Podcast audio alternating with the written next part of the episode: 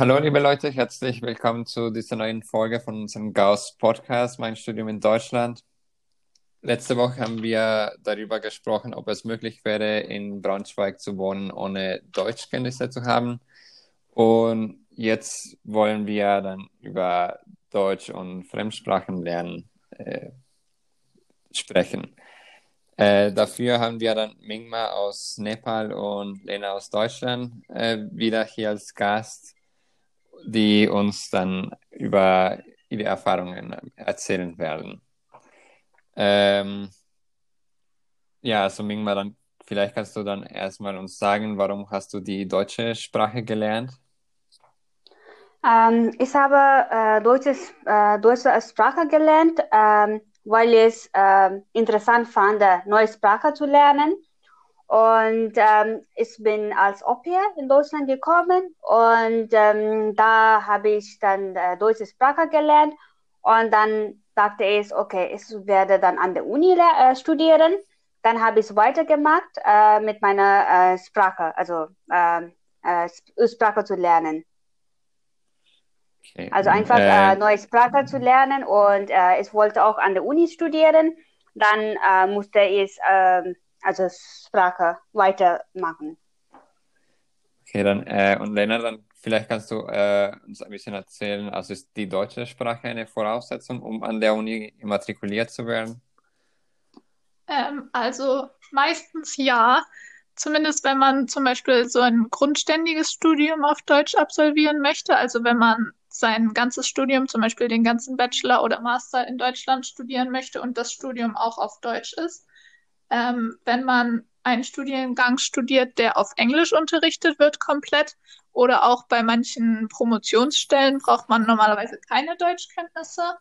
Aber es wäre natürlich trotzdem ganz gut, wenn man ein bisschen Deutsch kann, um äh, im Alltag besser klarzukommen.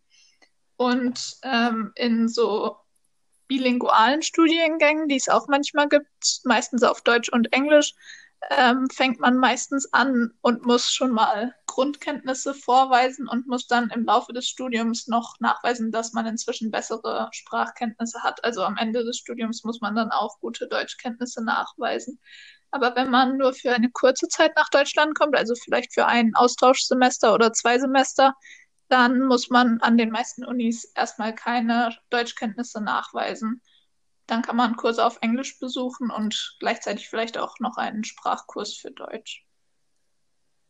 Okay, und ähm, kann man auch mit anderen Sprachen an der Uni matrikuliert werden? Also wenn ja, welche?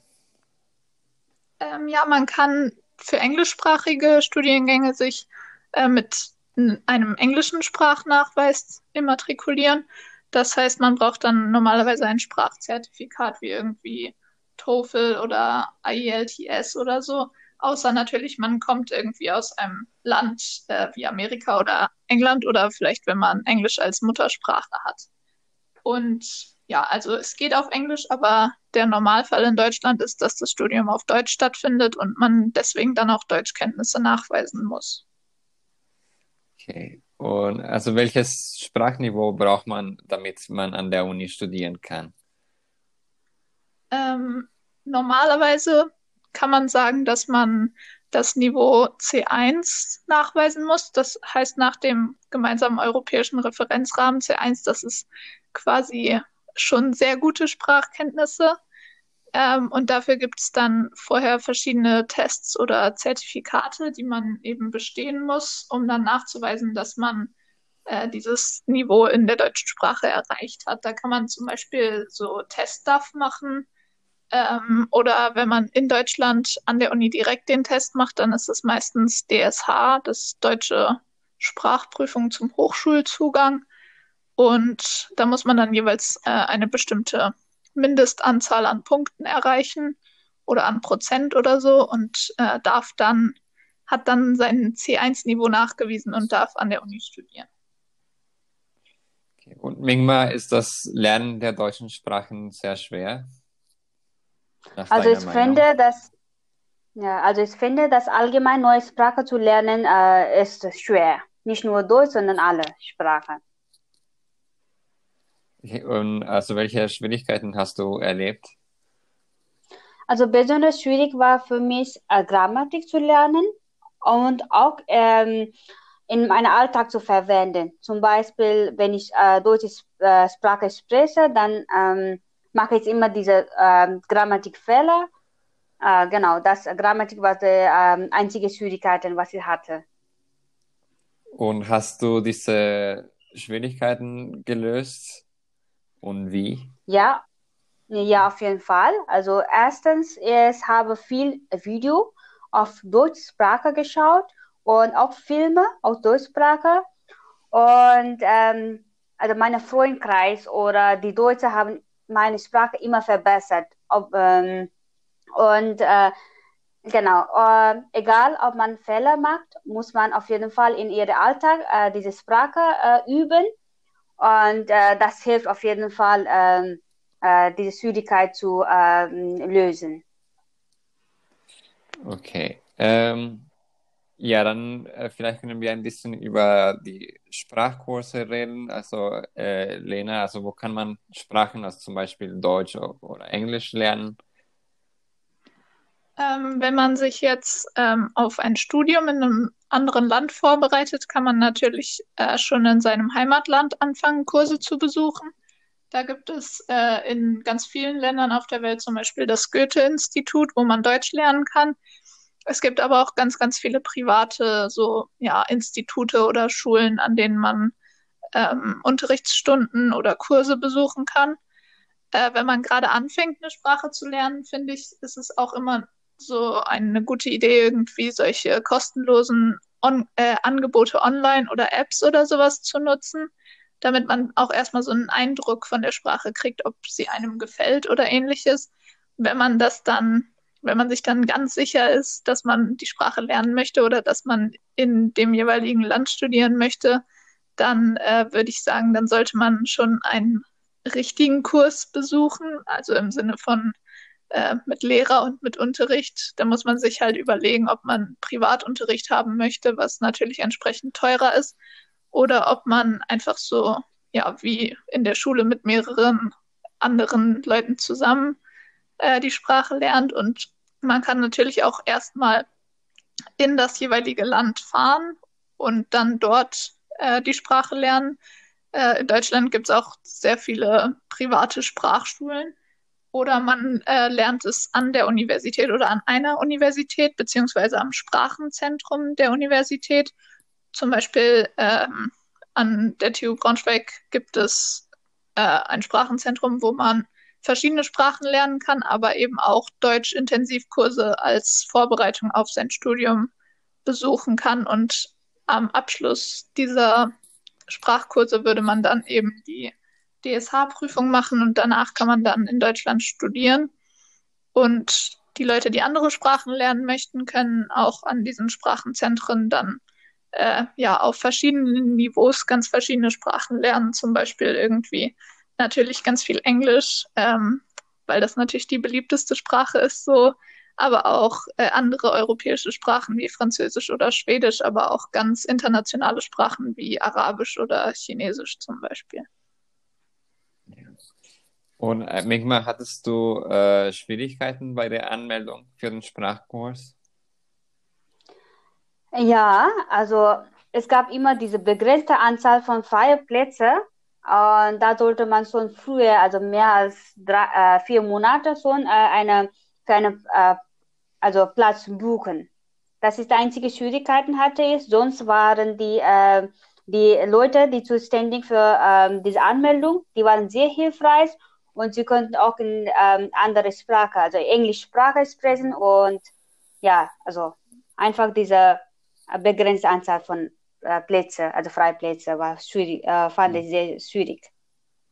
Und also wo, wo hast du dann äh, Deutsch gelernt? Äh, ich habe Deutsch in äh, dieser Volkshochschule gemacht. Und dann habe ich DSA Vorbereitungskurs äh, an der Uni, TU Uni, besucht.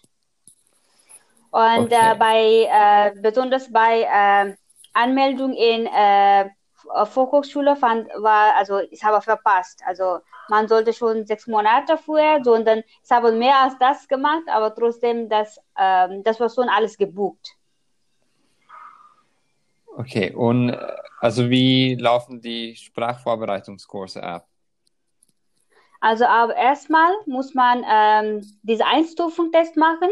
Also äh, wie Lena schon erzählt hat, also man kann auch zu in ihrem Heimatland lernen, Sprache lernen und hier kommt man und macht erstmal diese Einstufungstest und die werden dann sagen, welches Niveau sind wir.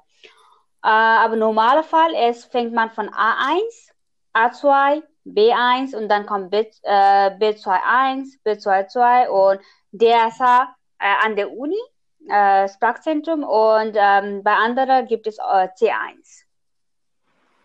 Okay. Und ähm, ja, also Lena, vielleicht kannst du uns auch kurz sagen, äh, welche Fremdsprachen hast du bis jetzt gelernt?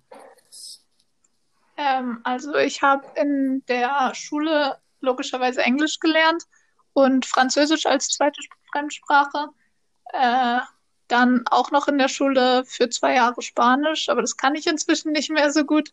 Äh, und dann nach der Schule habe ich noch Chinesisch gelernt. Und äh, welche Möglichkeiten gibt es außerhalb des Lernens im Kurs, äh, also diese Fre äh, Sprachen zu üben oder zu verbessern? Ähm, ja, also ich finde, die klassischen Tipps, die man meistens so hört, sind irgendwie, dass man einfach irgendwelche Bücher in der Sprache lesen soll oder zum Beispiel Radio hört oder allgemein ähm, Musik hört, wo die Texte auf der jeweiligen Sprache sind. Man kann sich auch YouTube-Videos anschauen oder Fernsehserien, die ähm, dann vielleicht auch ein bisschen was über die Kultur noch zeigen, nicht nur über die Sprache. Ähm, aber ich glaube, das Wichtigste ist es, dass man Freunde findet, die auch aus dem Land kommen und die die Sprache irgendwie als Muttersprache haben oder die das zumindest schon, ähm, die Sprache schon besser können. Und dann kann man halt gleichzeitig die Sprache und die Kultur noch besser kennenlernen. Und wenn man nicht weiß, wo man so Leute findet, würde ich empfehlen, dass man entweder Tandem-Angebote nutzt. Die gibt's ähm, online, da gibt's verschiedene Apps oder auch so Websites oder Facebook-Seiten für. Oder man äh, macht bei den Tandem-Programmen von der Uni mit. Und ja, sonst kann man sich natürlich auch einfach die Freunde aus dem Land suchen, wenn man irgendwo Sport macht, Sportkurse oder Kommilitonen hat in seinem Kurs, dann kann man vielleicht da ein paar Leute ansprechen und kennenlernen. Ähm, und wenn man, äh, wenn man jetzt ganz neu ist irgendwo und vielleicht nicht so richtig weiß, wie man anfangen soll, dann gibt es ähm, an den meisten Universitäten halt ganz viele Angebote für internationale Studierende äh, oder auch allgemein für neue Studierende. Da sind wir auch bei dem First Steps äh, Podcast schon drauf eingegangen. Ähm, ja, da in Braunschweig würde ich halt auf jeden Fall das Gausshaus empfehlen, wo man nicht nur nebenbei die Sprache lernt, sondern auch einfach ganz viele tolle Leute kennenlernen kann und ähm, ganz entspannt die Zeit verbringen kann.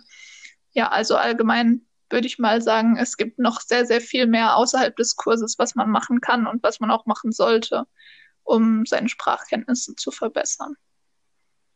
Ja, ähm, ja, sicher kann man auch äh, auf das äh, Gauss-Buddy-Programm hinweisen, äh, wo man Studierenden aus äh, verschiedenen Ländern äh, bei den Einstieg in äh, Braunschweig helfen kann.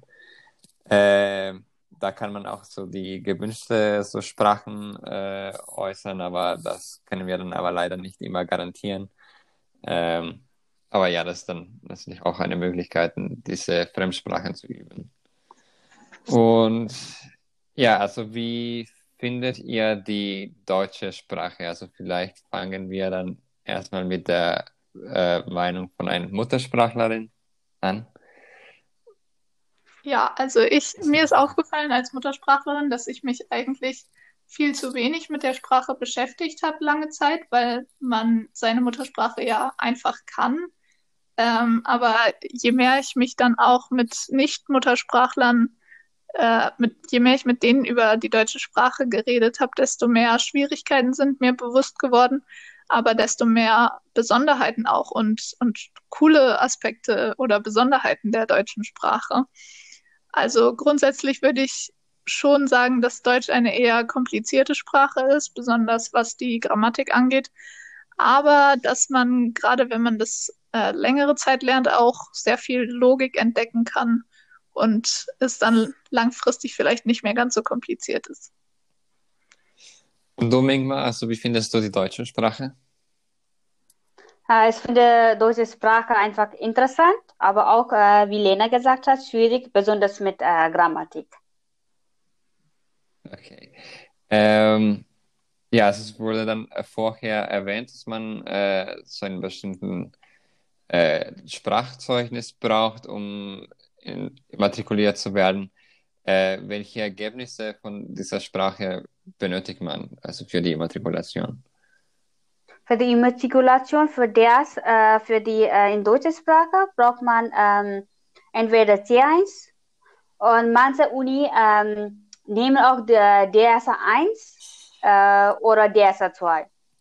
Bei TOEFL, wie ich es äh, verstanden habe, ist, äh, man braucht äh, mindestens sechs Punkte. Oh, okay. Ähm, und wo, worauf muss man achten, wenn man eine Sprache lernt? Sprache äh, zu lernen ist auf jeden Fall schwierig, aber man muss einfach in ihrem ähm, Alltag verwenden, damit man äh, ihre äh, Sprache verbessern kann. Es gibt, ich, ich habe auch, äh, als ich Sprache gelernt habe, äh, es gab viele Leute, die haben immer Stress genommen. Oh Gott, ich habe Fehler gemacht, ich kann überhaupt nicht, einfach Stress. Das ist einfach Sprache ist, muss man äh, denken, das ist neue Sprache und danach man muss Spaß haben und ich sehe auch viele Leute, die, die äh, überhaupt nicht äh, in deutscher Sprache sprechen, weil sie äh, denken, dass sie viele Fehler machen. Aber man, obwohl man Fehler macht, man muss einfach ähm, versuchen, in deutscher Sprache zu sprechen. Und wie ich schon vorhin erwähnt habe, äh, es gibt viele Leute, ähm, äh, zum Beispiel bei Einkaufen und so weiter, äh, obwohl ich Fehler mache, es gibt Leute, die äh, versuchen, äh, deine Sprache zu verbessern oder sie verstehen schon. Also es gibt, es ist nicht so Schlimmes, was, äh, was man denkt. Und also Lena, wie ist deine Meinung zu dieser Frage? Ja, also ich stimme da auf jeden Fall total mit Mingma überein. Man sollte nicht zu schüchtern sein. Ähm, besser, man macht viele Fehler äh, und redet überhaupt, als dass man einfach gar nicht redet. Und auch ansonsten, ja, man sollte nicht denken, dass der Sprachkurs schon alles für einen erledigt und dass man nur durch das Besuchen des Sprachkurses richtig gut in einer anderen Sprache wird, sondern ich finde, man sollte sich wirklich äh, darauf konzentrieren, auch in der Freizeit oder halt außerhalb des Kurses so viel Kontakt wie irgendwie nur möglich mit der Sprache zu haben. Und ähm, ich weiß auch, dass Sprachenlernen sehr frustrierend ist ich hatte auch immer wieder Momente, wo ich äh, gedacht habe, so, dass ich nicht mehr weitermachen möchte oder dass es irgendwie ewig dauert, bis man das Gefühl hat, dass man besser wird. Aber ich finde, wenn man ähm, frustriert ist oder unmotiviert, dann äh, hilft es immer, wenn man sich dann mal so die Sachen anschaut, die man früher zum Beispiel geschrieben hat, alte Texte aus irgendwelche Hausaufgaben oder sowas. Oder vielleicht alte Sprachnachrichten, die man mal verschickt hat, sodass einem dann bewusst wird, was man, wie man sich schon verbessert hat. Und ja, was auch immer hilft, ist, finde ich, wenn man an seine Motivation denkt. Also warum lerne ich diese Sprache überhaupt? Und dass man sich dann vor, vorstellen kann, äh, wie ist das wohl später, wenn ich die Sprache so gut kann, dass ich vielleicht einen ganzen Film auf der Sprache verstehen kann oder wenn ich mit meinen Freunden sprechen kann, ohne darüber lange nachzudenken oder sowas, dann glaube ich, ist es auch nicht so schlimm, wenn es mal schwieriger ist zwischendrin. Ja, und äh, welche Kursarten für die Sprache gibt es? Also es gibt einen Abendkurs, das findet in Volkshochschule statt. Das ist zweimal wöchentlich und es gibt Intensivkurs, sechs Stunden. Und es gibt Integrationskurse, die sind vier Stunden. Und ähm, das ist ja die Kurse, aber äh, es gibt auch ähm, äh, zurzeit auch Möglichkeiten, man sagt, also ich will ähm, für nur äh, bestimmte Grammatik lernen und äh, das dauert halt äh, je nachdem. Also man kann auch sagen, dass ich werde alleine lernen. Auf jeden Fall, das äh, Preis wird erhöht. Aber sonst, also es gibt viele Möglichkeiten, aber Standard, äh, diese normale Kurse sind diese Abendkurse, Intensivkurse, Integrationkurse. Und äh, wie ist denn das äh, Kursangebot an Sprachenzentren der TU Braunschweig? Äh, TU Braunschweig ist ähm, 800, über äh, mehr als 800 Euro zurzeit. Nee, nee, also ich meine äh, das Kursangebot. Ah, Kursangebot. Also, du, also, du, also du, genau. du hast, also ja. du hast dann die äh, Mhm. Kursarten von der Vo Vo Vo äh, Mhm. Volkshochschule vorgestellt. Aber wie Mhm. ist es dann am Sprachenzentrum der TU Braunschweig? Also Sprachenzentrum äh, ist das diese es gibt Intensivkurse, aber man hat Möglichkeit Vormittag und Nachmittag zu machen. Okay, ähm, ja, also vielleicht das kann ich vielleicht ein bisschen ergänzen. Also es gibt Mhm. äh, für Deutsch äh, Intensivkurse oder auch semesterbegleitende äh, Sprachkurse. Ähm, es gibt auch äh, Sommerkurse, also für Englisch und Deutsch, manchmal auch für andere Sprachen wie Französisch oder Spanisch, wo man äh, so etwas intensiv in der vorlesungsfreien Zeit ein bestimmtes Mo Modul äh, belegt. Ähm, für andere Fremdsprachen sind es in der Re Regel semesterbegleitende Sprachkurse, die vielleicht einmal oder zweimal in der Woche stattfinden. Und ja, es gibt auch so ein andere so interkulturelle Trainings oder zum Beispiel einige äh, äh, ja, so Sprachkurse für Herkunftssprachen wie Türkisch, Russisch, äh, Russisch und Polnisch. Ähm, und ja, also wie, wie hoch sind die Kosten für, für einen Sprachkurs? Ähm, Kosten, ich fange mit V- ähm, Volkshochschule an. Das ist die äh, billigste Möglichkeit. Und das ist ähm, für Abendkurse, zweimal pro Wochenlich, ist äh, 365. Und danach bei äh, Intensivkurs ist, äh, fängt von 790 Euro an. Und das hängt auch mit, ähm, welches Niveau ist. Also je höher, äh, höher Niveau, desto teurer wird das sein. Und Sprachenzentrum äh, ist, wie ich schon gesagt habe, mehr als 800 Euro. Okay, ähm, ja, aber das sind dann für die, äh, so diese Vorbereitungskurse. Ähm, also Genau. die, die, also diese semesterbegleitende Kurse ähm, oder auch Sommerkurse, die sind äh, in der Regel kostenlos für Studierende. Ähm, genau, also wenn man, ja, also für Studierende der TU Braunschweig, Ostfalia und HBK, soweit ich weiß. Ähm, ja, und hattest du nach dem Sprachkurs das Gefühl, dass deine Sprachkenntnisse für das Studium ausreichen? Mingme? Ähm, das ist nur einfach, ähm, auf jeden Fall, das hat mir geholfen, aber man muss mehr lernen. Es gibt immer neue Worte. Es gibt als Studier an äh, Erziehungswissenschaften an der TU Braunschweig. Äh, das ist auch in deutscher Sprache. Es gibt immer etwas Neues zu lernen. Auf jeden Fall, das hat mir geholfen. Also Basis, äh, Grammatik und zu lernen und so weiter. Aber man muss immer mehr lernen halt. Mehr üben. Okay. Ähm, ja, also die Sprachkurse für das Semester, also am, am Sprachenzentrum sind eigentlich schon vorbei. Aber also Anfang Oktober sollte die Anmeldung wieder starten. Also vielleicht kann jemand von euch sagen, wie man sich für einen Kurs am Sprachenzentrum anmelden kann. Ähm, ja, also äh, man sollte für die semesterbegleitenden Kurse kann man einfach auf der Website nachschauen. Ähm, da gibt es erst eine Liste aller Sprachen, dann sucht man sich seine Sprache aus, die man gern lernen möchte. Und dann ist das meistens erstmal nach Niveaus unterteilt, also wie gut man schon ist. Und dann manchmal auch noch nach Uhrzeit. Also man kann dann einfach schauen, welcher Kurs am besten dazu einem passt. Und dann kann man sich da anmelden, indem man einfach seine Daten angibt. Und ja, wenn der Kurs dann noch nicht voll ist, dann kriegt man einen Platz in dem Kurs.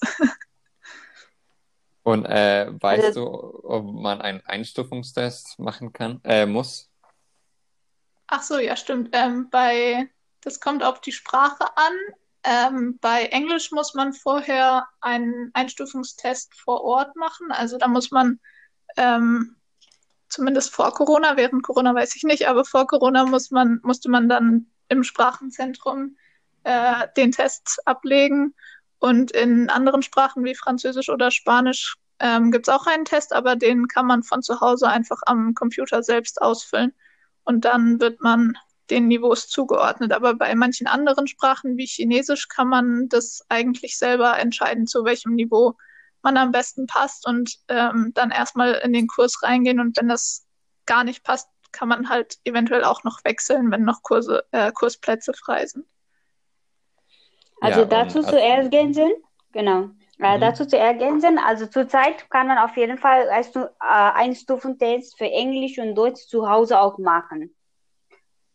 Und Anmeldung folgt auch, also nach meinen Erfahrungen, äh, man kann schauen, welches Niveau man möchte, aber man muss ähm, äh, für diese Vorbereitungskurse, äh, mu man muss persönlich hingehen und, ähm, und äh, mit, äh, äh, mit der Person ähm, sprechen, diese Anme Person, die zuständig für Anmeldung sprechen und dann sie werden uns anmelden. Aber ja, genau. nach dem Genau. Also, aber für die Studium, also äh, für äh, während Studium dieses Sprachkurs, da kann man auch äh, auf jeden Fall äh, durch Immatrikulation äh, diese mm, äh, Matrikulnummer kann man zu, also gemütlich zu Hause einfach für, für Kurs anmelden und ein Einzeltest kann man auch zu Hause besuchen. Und jetzt äh, ist auch so, dass wegen Corona-Zeit, also es gibt auch Online-Möglichkeiten zum Lernen. Also man muss nur einfach anmelden und man lernt einfach online. Äh, ja, genau. Ähm, also normalerweise auch für deutsche Sprachkurse muss man ein, an einem Beratungstermin äh, teilnehmen. Äh, ich weiß nicht, wie das jetzt gerade läuft. Ähm, aber dann, ja, das ist auch so ein Schritt dann vor der endgültigen Anmeldung. Also nach, nach dem Einstufungstest gibt es dann diesen Beratungstermin. Ähm, gibt es noch irgendwas, die ihr gerne ergänzen möchtet oder vielleicht Empfehlungen für die Studierenden, die gerne Sprachen lernen wollen? Ähm, ja, auf jeden Fall ist äh, aus meiner Seite ähm, äh, diese Schwierigkeiten bei Anmeldung. Man muss immer vorher anmelden, vorher sich planen und man muss auf diese Termine achten. Ähm, bei Sprachkursberatung oder Anmelden, es gibt immer bestimmte äh, Zeiten, wo man hingehen muss. Äh, solche, solche so Sachen muss man ähm, äh, auf jeden Fall aufpassen.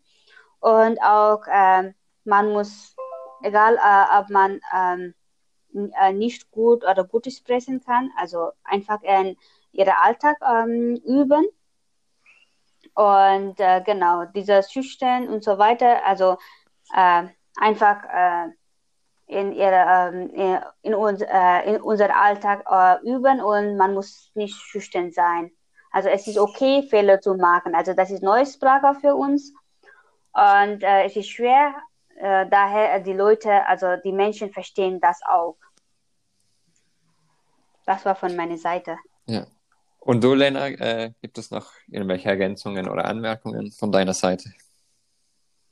Ähm, ich würde nur empfehlen, dass man das Studium nutzt, ähm, beziehungsweise dass man die kostenlosen Angebote des Sprachenzentrums während des Studiums auf jeden Fall nutzt, weil ich denke nicht, dass man später im Berufsleben noch häufig die Gelegenheit hat, ähm, kostenlos neue Sprachen zu lernen, und zwar so viele, wie man will.